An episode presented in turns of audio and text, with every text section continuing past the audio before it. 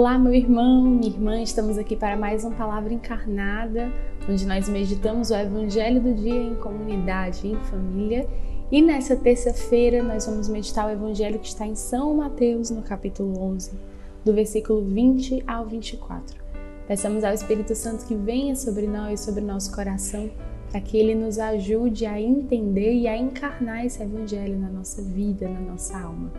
Em nome do Pai, do Filho e do Espírito Santo. Amém. Vinde, Espírito Santo, enchei os corações dos vossos fiéis e acendei neles o fogo do vosso amor.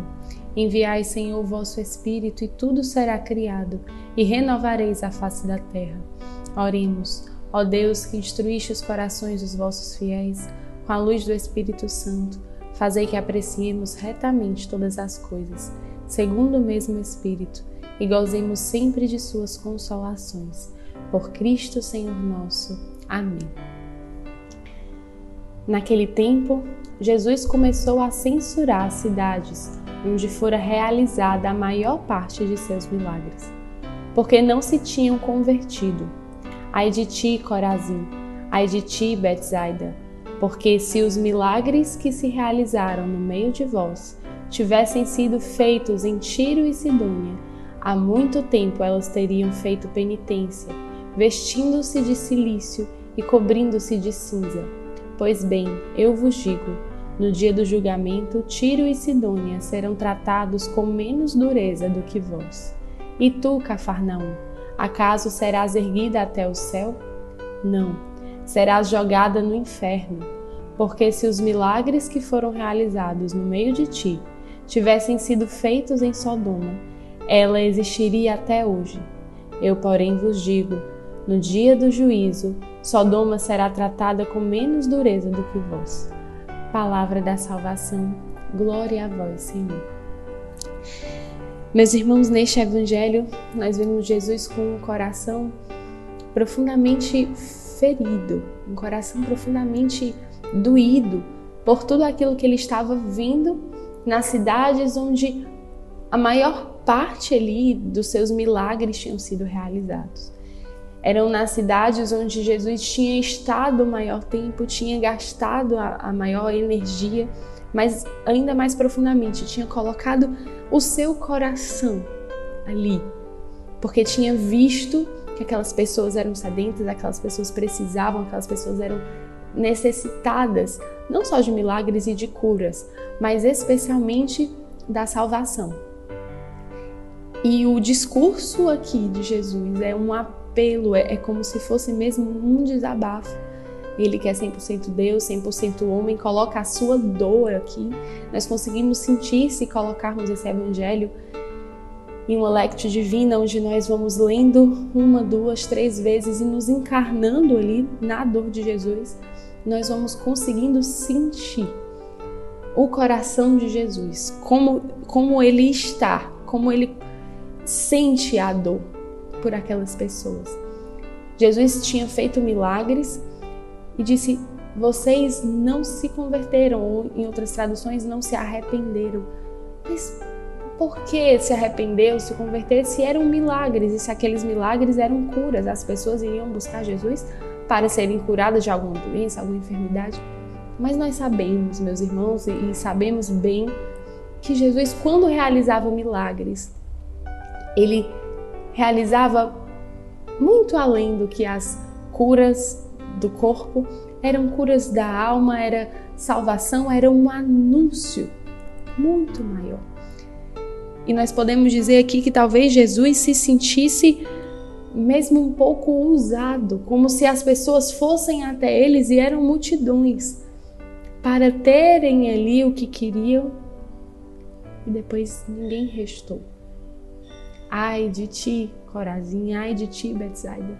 Onde estão vocês? Onde estão todos os que me procuraram? Onde estão todos aqueles que faziam filas, que eu gastava suor, saliva, tempo, energia, vida? Onde estão vocês? E era, a cidade ali de alguns dos discípulos, ou seja, era uma cidade onde Jesus muito provavelmente tinha um carinho muito grande. Mas Que dor. Né? Que dor. Nós muitas vezes somos Betsaida, somos Corazim, né? Porque nos colocamos neste espaço de indiferença e de frieza com a passagem de Jesus por nossa vida. Às vezes nós também somos essas pessoas que às vezes nos colocamos no espaço de privilégio até.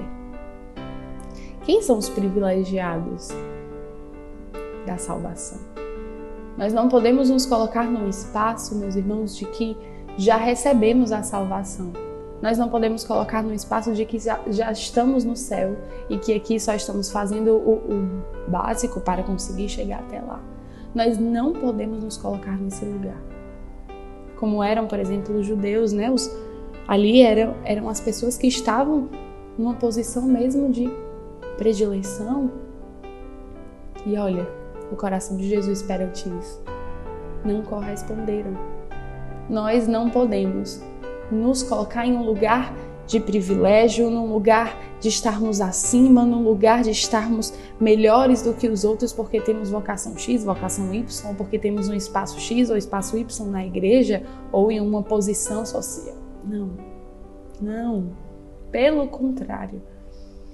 O salmo também de hoje, queremos falar rapidamente aqui porque o foco é o evangelho, mas o salmo fala humildes, procurai o Senhor Deus e o vosso coração reviverá humildes, porque só quem sabe reconhecer a passagem de Jesus, o seu milagre, muito mais do que feitos e curas, mas o milagre da sua presença na vida,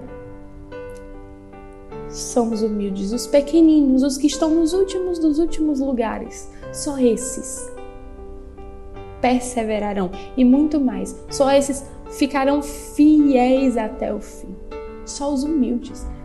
As pessoas que se encontram em uma posição ali de exaltação, elas ficam e deixam Jesus passar sem que nem percebam, porque estão olhando para si mesmas.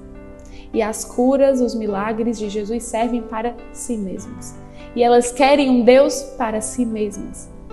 E por isso não se converteram. E por isso não se arrependeram, porque na verdade não querem a Cristo.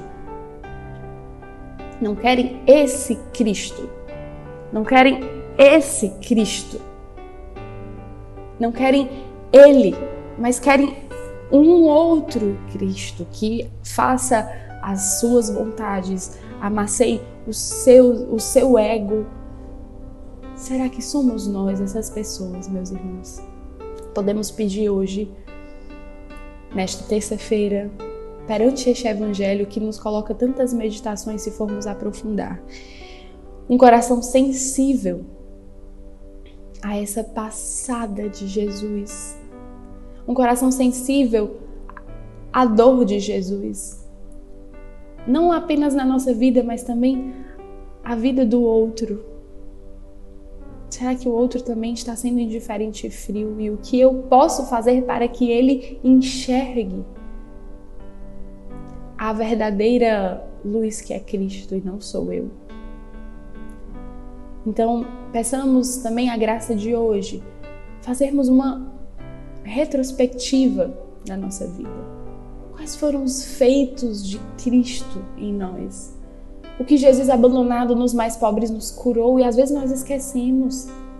Quais foram os feitos de Jesus, milagres mesmo em nossa vida, que não precisam ser grandes milagres, mas uma conversão de vida é um milagre.